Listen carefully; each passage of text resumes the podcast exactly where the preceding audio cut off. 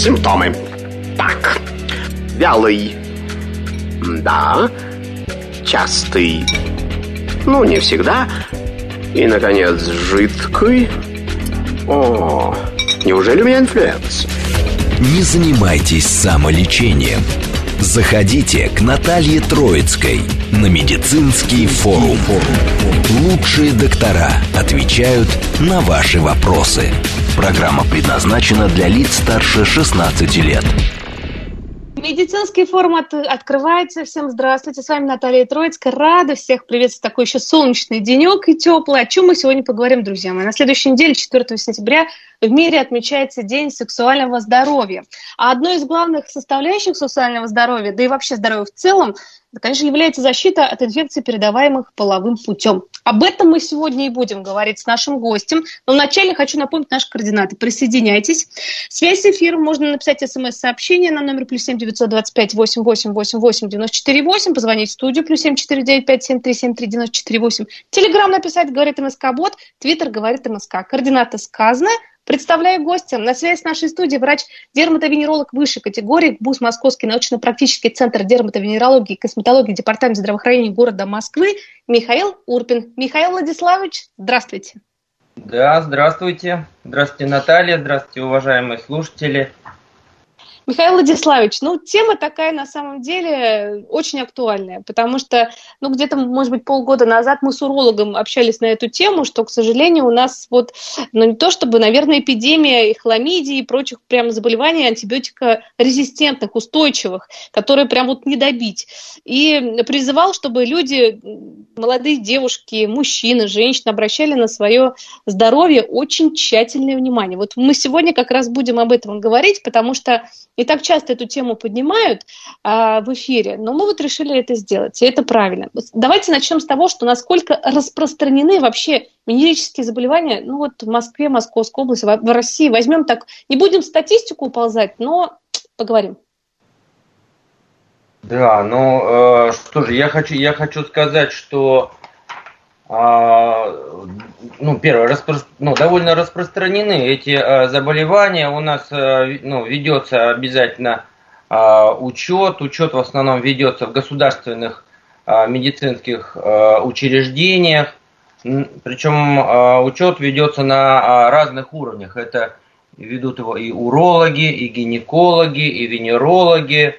Вот. И создается некая общая, общая база, а, по которой мы а, можем а, наблюдать определенную ну, заболеваемость или, или тенденцию угу. по заболеваемости. Ну, хочется в целом, ну так, обнадежить немножко людей, что в принципе последние годы, последние, может быть, там 5-6 лет, заболеваемость инфекциями, передаваемым половым путем, она уменьшается.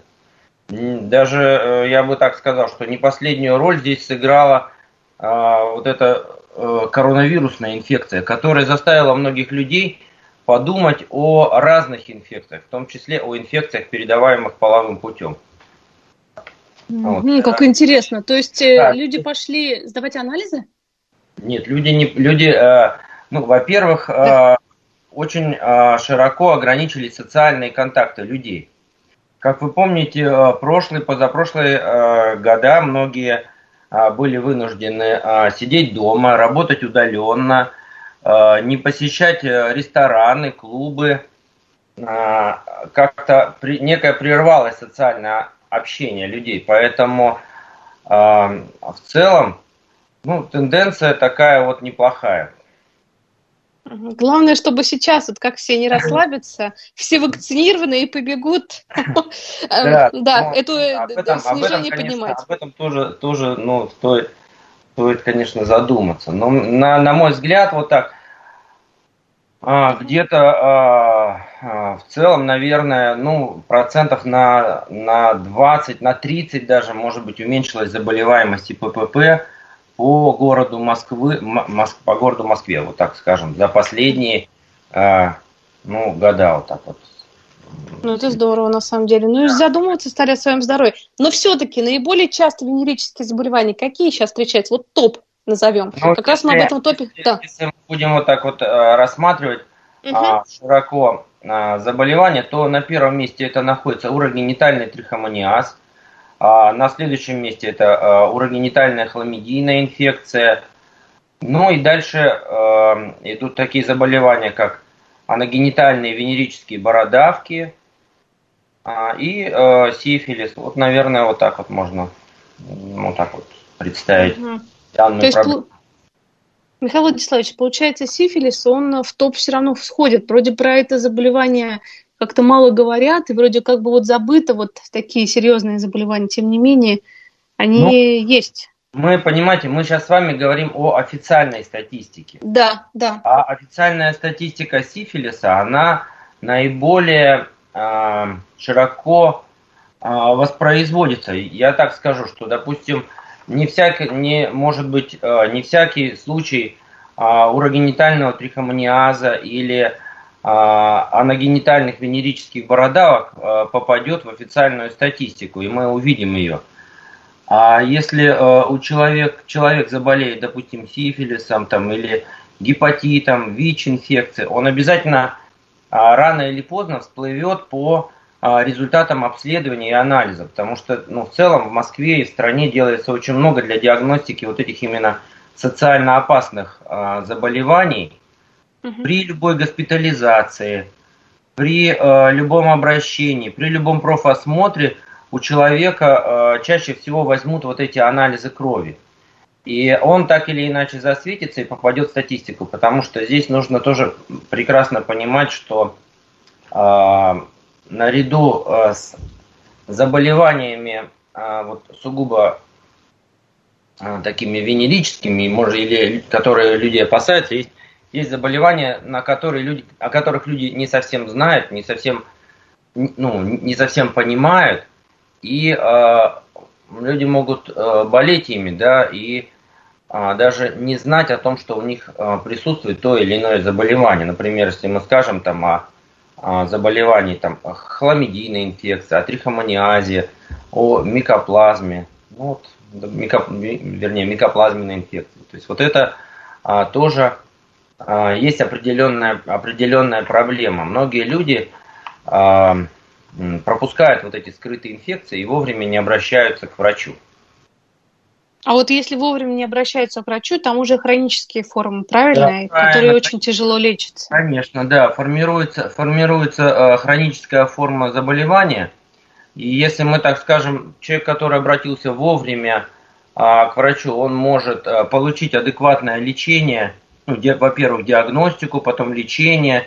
Лечение может быть там, ну, условно, ну, там 10 дней, 14 дней, да, то при запущенных случаях это могут быть повторные курсы лечения или уже лечение даже не заболеваний, а осложнений, которые а, могут а, вызывать вот данные инфекции. А вот есть какие-то все-таки симптомы для человека, которые, вот, казалось бы, ну, все хорошо, все замечательно, семейная пара, да, э, но вот э, что-то должно насторожить, чтобы вот как раз вот на вот эти хламидийные инфекции сходил человек, сдал. Конечно ну, же, семья пролечилась, например. Мы же сейчас не говорим про подростков. Сейчас. И вообще, кстати, хотела, знаете, сразу перебить, Михаил Владиславович, добавить, всегда ли это передающийся половым путем, вот эта вот хламидийная инфекция, например, уреоплазма вот это вот? Ну, чаще, чаще всего все-таки а, это инфекции, которые передаются половым путем. Это где-то процентов 98, наверное, вот так, э, всех инфекций, о которых мы, которые вы упомянули, это, это половой путь передачи. Другой вопрос, что э, эта инфекция называется э, внутриклеточными, и э, проявляются они не сразу, не сразу э, человек почувствует их. У него могло быть заражение произойти 2 месяца, 3 месяца назад, а может быть год назад, и человек просто ее не воспринимает. А, эту инфекцию, иммунитет, допустим, не отреагировал на нее э, воспалением, то есть не было воспаления. У человека не появились выделения из половых путей, а, нету зуда, нету жжения, а, инфекция протекает скрыто, и он даже абсолютно не подозревает о том, что ему необходимо обратиться к врачу.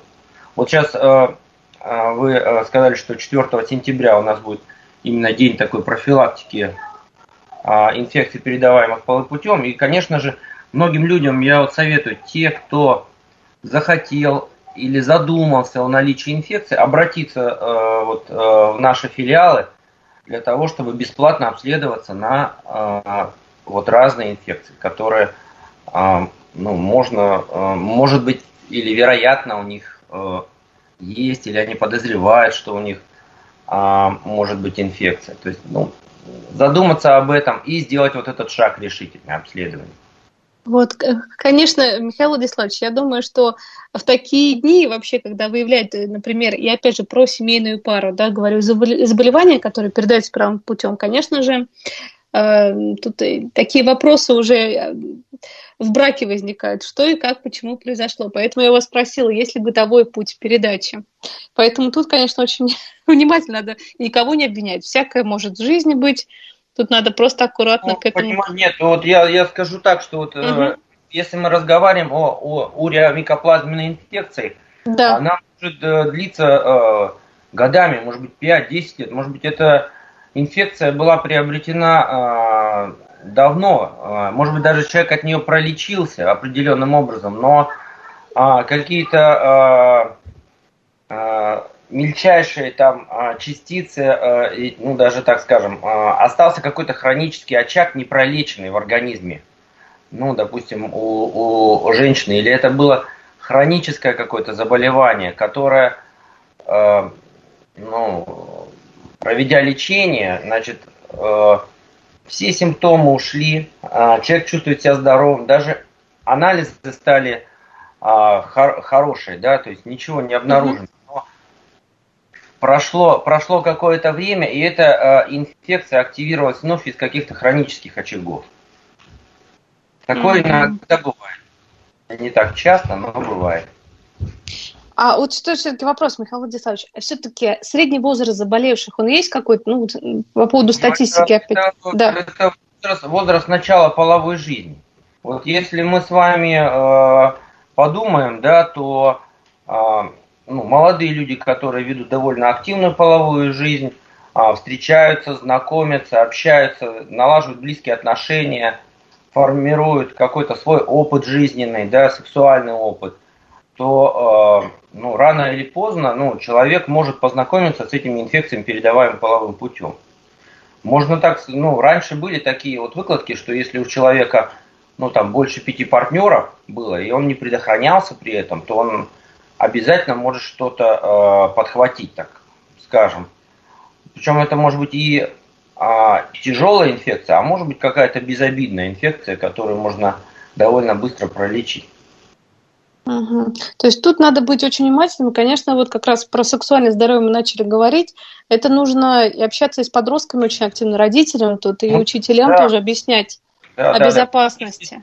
Да. Здесь, нужно, ну, какая-то э, комплексный должен быть подход, при этом а, он должен быть, на мой взгляд, на разных уровнях. Это может быть уровень и э, э, в школе воспитания, и родители о чем-то могут поговорить, и интересные э, ресурсы, социальные сети.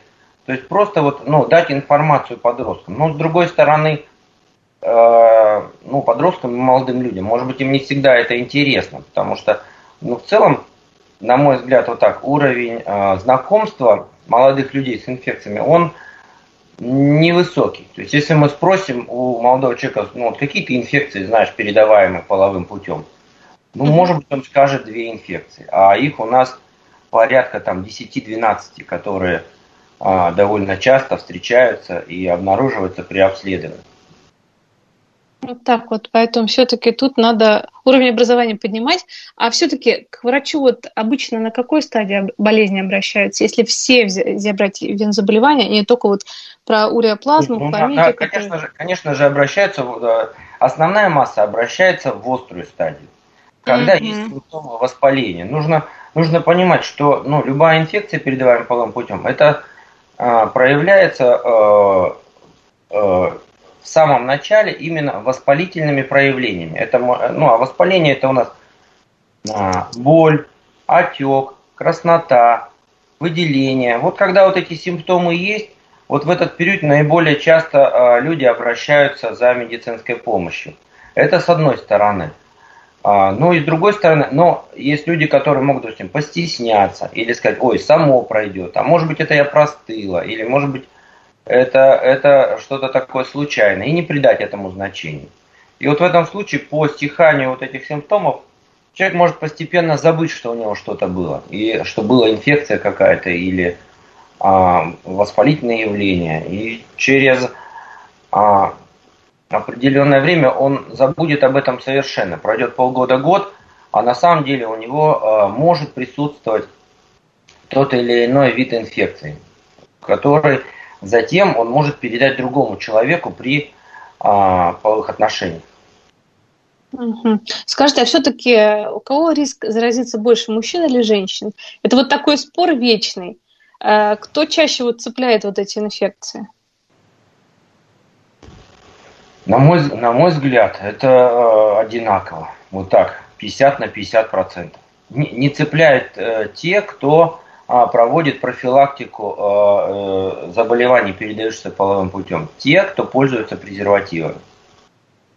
Вот об этом не нужно забывать да, на самом деле. Да, это, это, это один, из, один из основных вот таких важных, важных моментов. И, и об этом нужно ну, а, спокойно, тоже доносить до молодых людей, чтобы э, это, этот, этот вопрос, э, ну, э, он был, ну, чтобы люди были знакомы с этим. Потому что, получается, Михаил Владиславович, как бы вроде бы проблемы не то чтобы нет, особо громко не говорят. Вот когда у нас какие-то вот такие дни, да, вот э, э, ВИЧ-инфекции дни, там гепатиты разные, какие-то вот день сексуального здоровья, когда об этом говорят день раз в году, да, об этом начинают вспоминать. Кто-то может залезть там в интернет, почитать, ой, да, надо быть аккуратным. А все остальное время, к сожалению, ну, как-то все э, несколько спокойно, что меня это не коснется а потом они, к сожалению, попадают э, уже в руки врача и в шоковом состоянии, потому что как так? Вроде бы все было хорошо, и этого практически не существует, а тут бабац на меня свалилась такая болячка. Вот давайте все-таки еще про пути заражения, заболеваний, передающих половым путем, скажем. Самое, потому что мы же сейчас коснемся уже и, и других инфекций, которые есть, ну, и бактерии, и вирусы, очень интересные физические заболевания, про которые мы должны сказать, которые, может быть, вообще практически исчезли, а которые вот типа сифилиса, к сожалению, еще ходит и везде и бродит. Вот. Какие самые частые пути? Ну, вы сказали, 98% э, случаев, я повторю, да, это половым путем передающиеся. Какие еще пути передачи есть? Ну, э, ну надо, надо э, угу. понимать, что инфекция может передаваться от, от матери к плоду, да, то есть э, во время беременности и родов. Это, это, это э, тоже ну, такой весомый аргумент. И если мы говорим про инфекции, ну, мы начали сейчас про сифилис говорить, то да, обязательно да. проведение профилактического, профилактического дополнительного лечения во время а, беременности женщины, если она когда-то в своей жизни перенесла это заболевание. Ну, конечно же, это все проводится под э, надзором и контролем врача при а, обследований дополнительным э, женщиной, да, э, собирается консилиум для того, чтобы определиться, а, а, есть или нет необходимости в этом. Ну и, конечно, на эту тему лучше расскажет, наверное, акушер-гинекологи. Женщина же во время беременности наблюдается в женской консультации, и она несколько раз, повторюсь, несколько раз дает анализы э, на различные инфекции. Я хочу сказать, что если ну, человек заботится о своем здоровье, если он ходит в женскую консультацию, готовится к родам, то эти проблемы, они все э, решаются на уровне э, вот, э, ну, подготовки к родам. Вот, это, это, это очень э, важно, конечно же. Даже, наверное, вот э, это, эти проблемы нужно решать до того, как человек, как женщина забеременела. Да. Да, да, То есть конечно. пары Это... обязательно нужно сходить и сдать прямо на все, все, что только возможно, все анализы. Ну да, да, я с вами совершенно согласен, вы верно говорите. Потому что, ну, Михаил Владиславович, бывают такие ситуации, что вот, э, ну, вроде бы живут, и все, и, ну, забеременели, планировали, но как-то вроде на основной какие-то анализы сдали, все здоровы. А потом вот вылезает какие-то в процессе уже беременности. Я просто знаю, что гинекологи об этом прям вот э, жалуются, честно. Говорят, ну как так? Ну вы должны все знать, потому что это же серьезные последствия могут быть на ребенке. В первую очередь отразиться. Ну, э, самое, ну, самое главное тоже этим э, э, и интересоваться, общаться, не стесняться и э, разговаривать с врачом тоже, обсуждать некоторые моменты. У нас, э, в принципе, э, ну, система нашего здравоохранения так построена, что все э, социально значимые болезни, они э, лечатся бесплатно и обследуются тоже бесплатно. Есть ряд, конечно, там дополнительные, так скажем, инфекции второго эшелона, ну, да, иногда они не входят, ну, там, там, скажем, за счет небюджетного финансирования они, они идут. Но, в принципе, а, любом, любой а, человек, ну, москвич, он может получить адекватную, квалифицированную медицинскую помощь, ну, там, в наших филиалах, например. Mm-hmm. Или в клиниках тоже города Москвы. Поэтому здесь нужно Просто ну, помните об этом, что э, здоровье, оно многогранное. То есть э, обращаться, если есть какие-то э, подозрения, если есть жалобы, если есть э, симптомы, тем более. Ну, ну и, конечно, вот... да. важ, ага. важная роль это а, профилактика, да, профилактика, да. она может быть, э, ну, такая индивидуальная такая, так скажем, и в целом там, ну, общественная профилактика, то есть нужно, нужно э, точно так же, так скажем, прерывать вот эту эпидемиологическую цепочку передачи э, любой э, инфекции, в том числе передающейся половым путем. Как, так же, как это делается при коронавирусе, о котором мы вот сейчас вспомнили тоже. Да-да-да, но мы вспомнили, потому что вот как раз сказали, что чем меньше контактов социальных, тем меньше э, заболеваний, передающихся половым путем. Инфекции, да. да, да, да, все по домам сидят. Вот сейчас мы все пользуемся масками, да, а во время да. половых отношениях нужно использовать средства контрацепции барьерного типа. Это презерватив.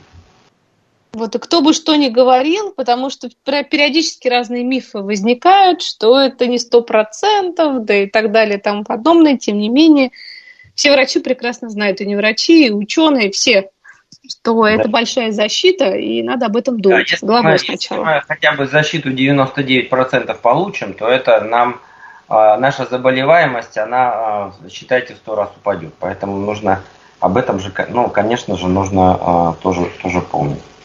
Да, это важно. Все-таки давайте еще, вот вы про симптомы немножко сказали, да, мирические заболевания, самые, а, почему в острую фазу человек обращается, это понятно, не пропустишь. Но есть какие-то симптомы, на которые особо человек не обращает внимания, вот на вашей практике. А на самом деле это коварное заболевание, причем серьезное какое-то было. Но э, можно, можно про разные, э, можно поговорить еще про высыпание. То есть э, мы как бы э, привыкли э, говорить о э, воспалениях, там, инфекциях, покраснениях и, и прочих, но не надо забывать, что при некоторых заболеваниях, взять, допустим, э, э, ну, герпетическая вирусная инфекция, да, она может да. проявиться э, пузырьковыми высыпаниями. И высыпания могут быть как на половых органах, так и рядом, на, в области лобка, в области ягодиц. Э, вот, в области гениталий в целом. Ну, то есть, вот э, именно какие-то высыпания подозрительные, которые тоже заставляют задуматься. Есть, есть возможность, также есть э, ну, такое высыпание, как э, грибковая инфекция, даже тот же самый кандидоз или молочница в простонародье называть. Она тоже очень часто проявляется высыпаниями, допустим, в паховых области, в межягодичной складке и так, и, и так далее. То есть это а, высыпания, которые не только на гениталиях, но и на коже. Вспомним угу. Михаил, тоже... Михаил да. Владиславович, мы сейчас продолжим про высыпание и вообще про все заболевания уже после новостей. Будьте с нами. Симптомы. Так, вялый. Да. Частый. Ну, не всегда. И, наконец, жидкий. О, неужели у меня инфлюэнца? Не занимайтесь самолечением. Заходите к Наталье Троицкой на медицинский форум. Лучшие доктора отвечают на ваши вопросы. Продолжаем наше общение. Напомню, сегодня мы говорим о заболеваниях, которые передаются половым путем, друзья мои. Об этом надо, конечно, почаще говорить, потому что, как выяснилось, э, ну, пандемия, она несколько не то что сократила, а остановила практически э, рост этих заболеваний, да, но, тем не менее, они присутствуют в жизни в нашей, и какие-то присутствуют годами, которые протекают, э, и люди об этом не знают. Но мы сейчас говорим о таких заболеваниях, как вот, которые протекают годами уреоплазма или что-то подобное. А вот, э, конечно, серьезные заболевания, тут уже острая фаза и бегут к врачу. На связь с нашей студией врач-дерматовенеролог высшей категории ГБУС Московский научно-практический центр дерматовенерологии и косметологии Департамента здравоохранения города Москвы Михаил Урпин. Михаил Владиславович, перед тем, как ушли на новости, говорили о том, что если есть какие-то в Испании подозрительные, то не надо списывать со счетов, э, в общем-то, заболеваний, передающих половым путем, э, путем венерическое. Правильно? Да, да, да, правильно. Я, я, бы, я бы хотел сказать, что а, ну, часть заболеваний, да, они а, могут проявляться а, на коже, да, вот мы сейчас обсудили такие варианты, как, допустим, грибок, да, или да. кандидоз урогенитальный, который может проявляться на коже, вокруг гениталий. Следующее заболевание – это герпетическая вирусная инфекция, которая тоже может локализоваться – где-то в области а, паха, таза, ягодицы и так далее. Ну, конечно же, не нужно забывать еще, а, есть заболевание, называется аногенитальные венерические бородавки или остроконечные кандиломы. Они локализуются непосредственно на гениталиях и рядом. Может быть, кто-то может их подумать о том, что это обыкновенные папилломы, да, а на самом деле это очень опасный вирус ВПЧ, а, которая а, обладает некими онкогенными свойствами, то есть может вызвать а, вплоть до раковой опухоли у женщин. Mm, вот как раз я про ВПЧ и хотела сказать. Это 16-18 типа, я права? Да, Просто да. про это я про это помню, да, что, да, да, что да, вот врачи про это постоянно говорят. Это самый онкогенный вот э, вирус папилломы. Да, да, это, это опасная, опасная инфекция, опасный вирус при а, длительном течении, но, конечно, не сразу, а через много-много-много лет, может быть, 10 лет пройдет. Но а, если эта инфекция а, вызовет а, у женщины а, онкологическое заболевание а, шейки матки или матки, то это будет для нее очень большая трагедия. Поэтому, конечно же, именно вот а, профилактика вот на этапе а, а, скрининговых таких обследований, осмотров у врача, она поможет предостеречь вот в том числе вот эти заболевания. Здесь также э, можно вспомнить и о вакцинации. Дело в том, что именно э, к вирусам папиллома человека существует вакцина, э, и в настоящее время э, школьниц 12, 14, 16 лет в городе Москве можно провести э, вакцинацию от э, вируса ВПЧ 6, 11, 16, 18 типа. И в этом случае э, человек, у человека вырабатывается специфический иммунитет, и в течение жизни он не заболеет этими инфекциями. Вот это очень важно. А, кстати, вот вы сказали, что папиллому можно легко спутать. Но ведь э, вот ну, как и, раз, когда да, говорили папиллому бородавки, да, их же столько. Бородавки, действительно. И, и это определит только врач э, при осмотре. И он, э, ну, э, ну, человек получит заключение о том, э, что это опасно это или не опасно, э, надо это лечить и э, какими, в каких условиях, то есть это может быть домашнее, ну, амбулаторное лечение – или это может быть нужно а, проводить а, определенное ну, удаление а, теми или иными методами, допустим, методами коагуляции, радиохирургическим методом, может быть, это может быть криодеструкция будет. Ну, то есть разнообразные методики лечения, они помогут человеку довольно быстро избавиться от этой инфекции. Ну, в том числе обследуется иммунитет человека и определяется его противовирусный иммунитет, там уровень интерферонов, ну и так далее. Тут эту проблему можно долго, глубоко и широко обсуждать, на самом деле. Угу. На самом деле это очень э, правильно и верно, потому что вот сейчас как раз каждый человек, мне кажется, обратил внимание на свой иммунитет, и все чаще где-то говорят, что надо на иммунный статус, а особенно после, э, если человек заболел коронавирусной инфекцией, после того, как он переболел, вот постковидные все эти синдромы.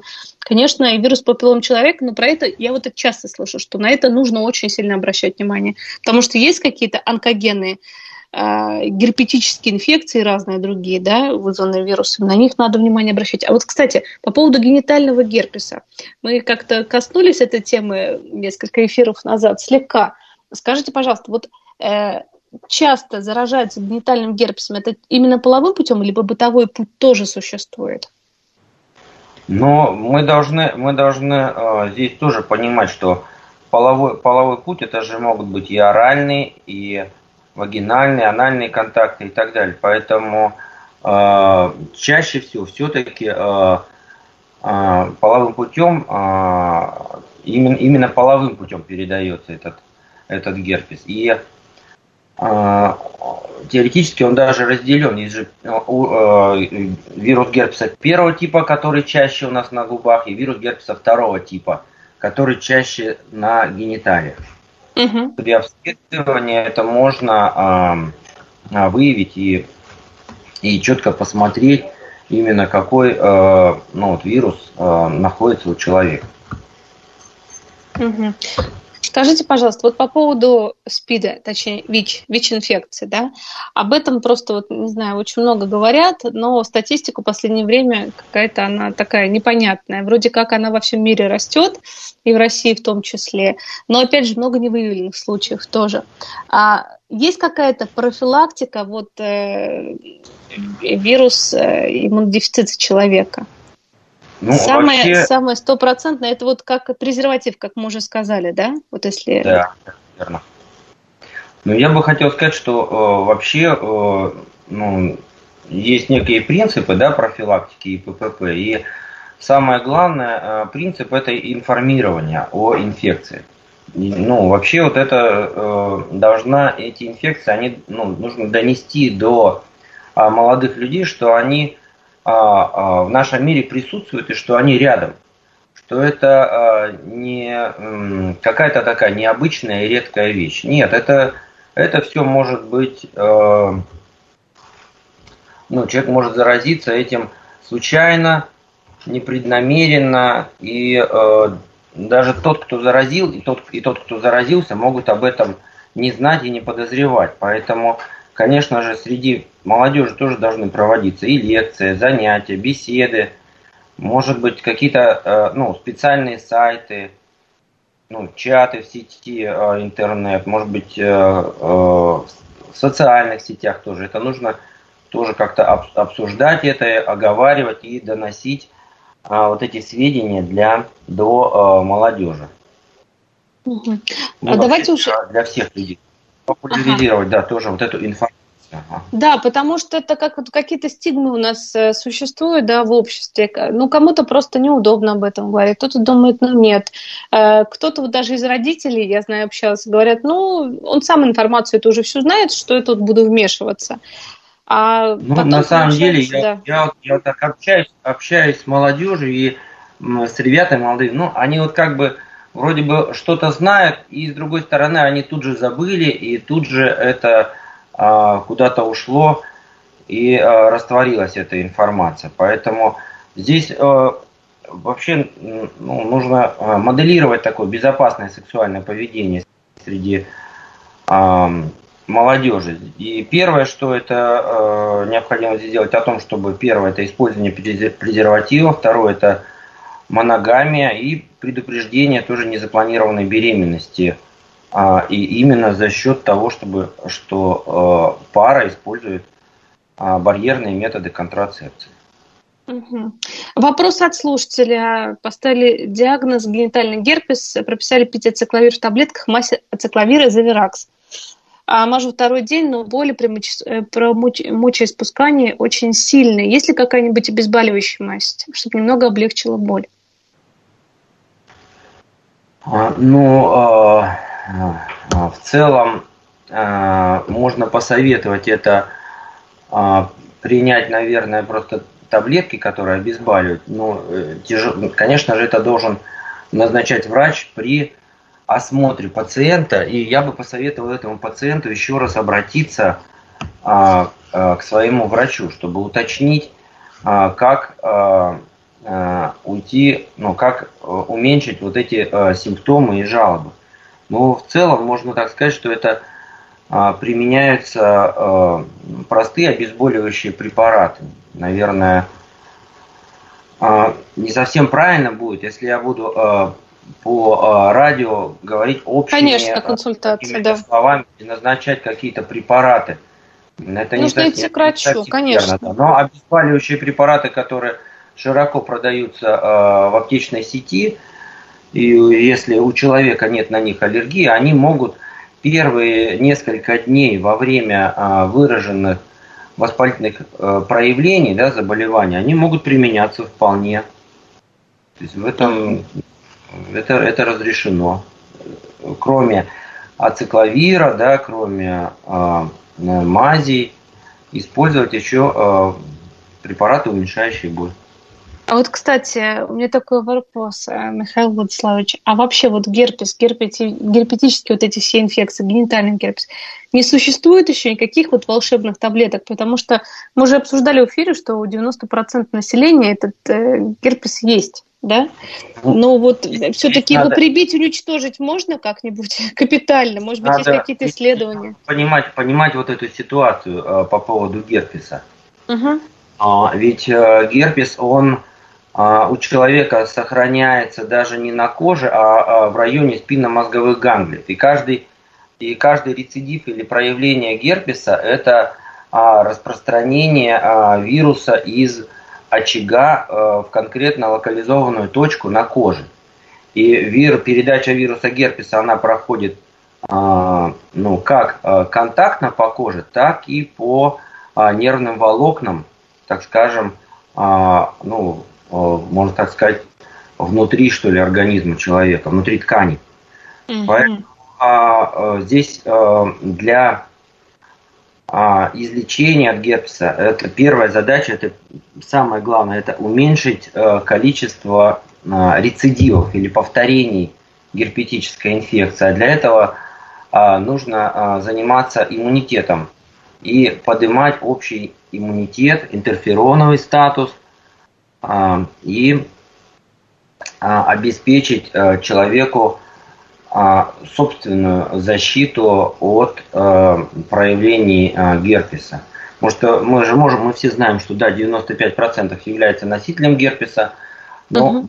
не 95, а где-нибудь, может быть, 2% или 5% от этих 95%.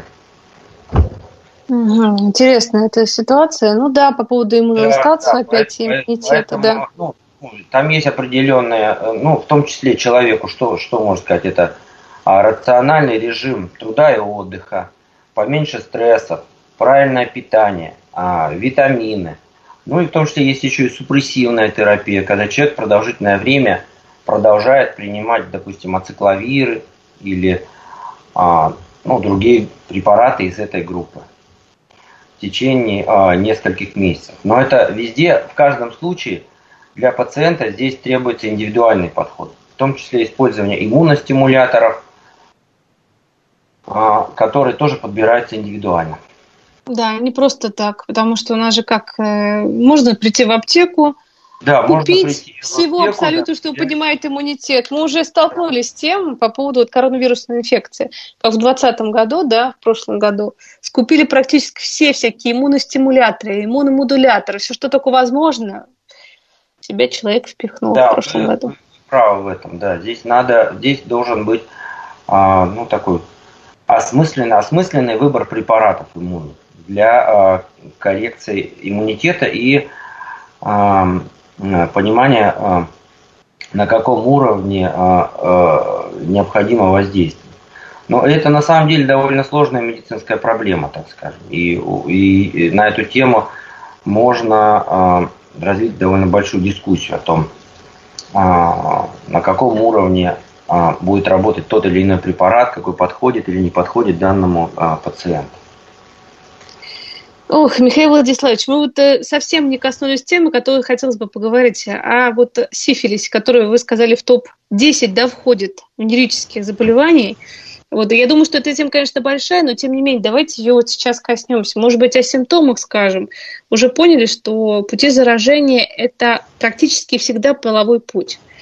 Вот какие симптомы? Он же может быть и ну, какая-то... Давайте, да. давайте так скажу, что угу. наиболее часто встречающимися э, манифестными проявлениями это э, является э, первичный такой твердый шанкр, вот, который э, развивается на третьей неделе от э, начала, э, от контакта.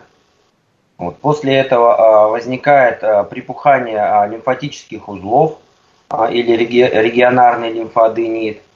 Э, э, обычно это в паховой области. Э, и через некоторое время могут появляться на теле радиолетные, популетные высыпания, высыпания на слизистых оболочек.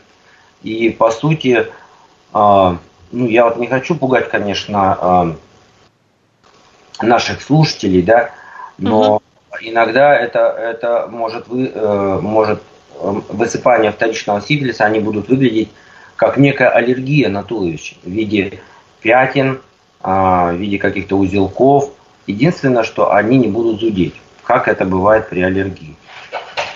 Но, в принципе, да, если а, провести обследование, сдать кровь, обычные анализы э, скрининговые, которые готовятся за 1-2 дня, все будет сразу понятно, что да, это что это сифилис или не сифилис, или это другое какое-то заболевание. Но, но в общем-то, здесь вот, да, вот такая вот ситуация. Ну, лучше перестраховаться, вот что, сдать всю кровь э, и понять, потому что э, если вот так ходить и думать, что аллергия, пить антигистамины, и, и ведь бывает такое, Михаил Владиславович, вот почему э, я задала этот вопрос по поводу острых хронических фаз. Бывает такое, что же пришел в аптеку, что-то вот высыпало, какую-то гормональную мазь получил от фармацевта, помазал, вроде бы все прошло. А процесс-то идет. Ну и здесь если мы говорим, о, вот вы сейчас заговорили о сифилисе, он же да. э, имеет такое течение, что вот эта сыпь, она имеет склонность а, самостоятельно проходить а, в течение, там, допустим, ну, там, от 3 до 6-8 недель. Потом опять светлый промежуток довольно длительный, может быть несколько месяцев, и потом опять она снова может появляться такими же высыпаниями и снова повторяться. То есть а, здесь а, бывает э, такая э, назва, ну, тенденция такого рецидивирующего течения в виде и основное проявление будет именно э, в виде высыпаний на теле.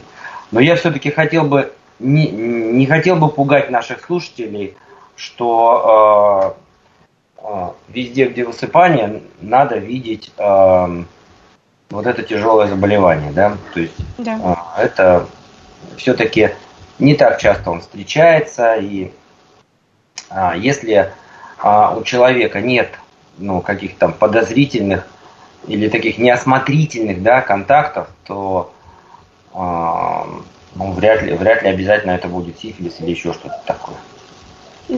Тут вопрос от слушателей по поводу трихомониаза. Можно ли им заразиться, например, в бане или используя какие-то общие полотенца? Теоретически, да, теоретически а, такие, ну, описаны, да, возможности, но угу. это а, так, ну, на уровне, может быть,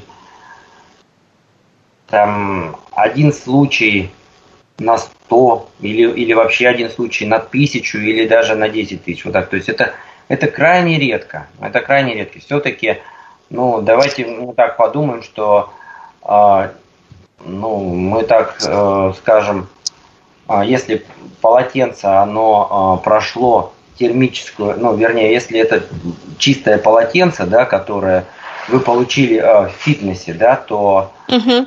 оно обработано, и оно, ну, вернее, оно его, его постирали и погладили, как правило. И в этом случае крайне, ну, ну, шанс, что там будет какая-то инфекция, передаваемая половым путем, крайне низкий. Угу. Потому что вот это вот очень боятся, конечно, кто в санатории, может быть, отдыхает, кто-то куда-то едет. Э, я даже знаю людей, которые перестраховываются, берут с собой все постельные принадлежности, все, чтобы чего-то не зацепить, а вдруг плохо постирали, погладили и тому подобное.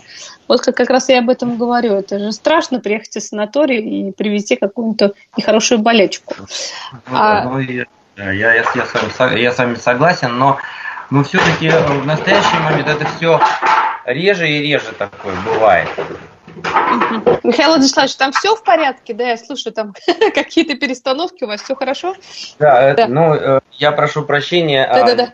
Я сейчас э, э, нахожусь на даче, и моя все. маленькая дочь играет рядом здесь с игрушками. Вот, она уже в курсе, я думаю, что всех инфекций, всех заболеваний. Папа ей уже все объяснил.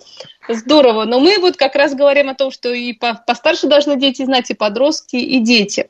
Э, я думаю, что сейчас еще пару слов о профилактике скажем, но сначала вопрос от э, слушательницы по поводу кандидоза. Очень часто кандидоз пролечусь, и снова рецидив через пару месяцев. Что делать? Какие дополнительные обследования пройти? Вот тебе молочница, которая просто, мне кажется, вот сейчас ну, то ли одной таблеткой, то ли одной свечкой. А, то есть э, это заболевание достаточно же часто, и о нем говорить, но тем не менее, смотрите, если часто рецидивы, что это может значить? Ну, а, ну вы правы, но здесь, э, скорее всего, не срабатывает общая иммунная и неспецифическая защита организма человека.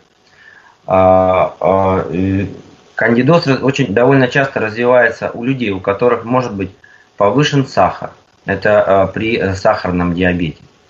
Или, э, который, или у людей, у которых э, анемия или низкое э, количество содержания э, железа, да, э, снижен гемоглобин, снижены эритроциты. Э, у э, пациентов, э, которые может быть, нерационально питаются, да, там, у которых а, лишний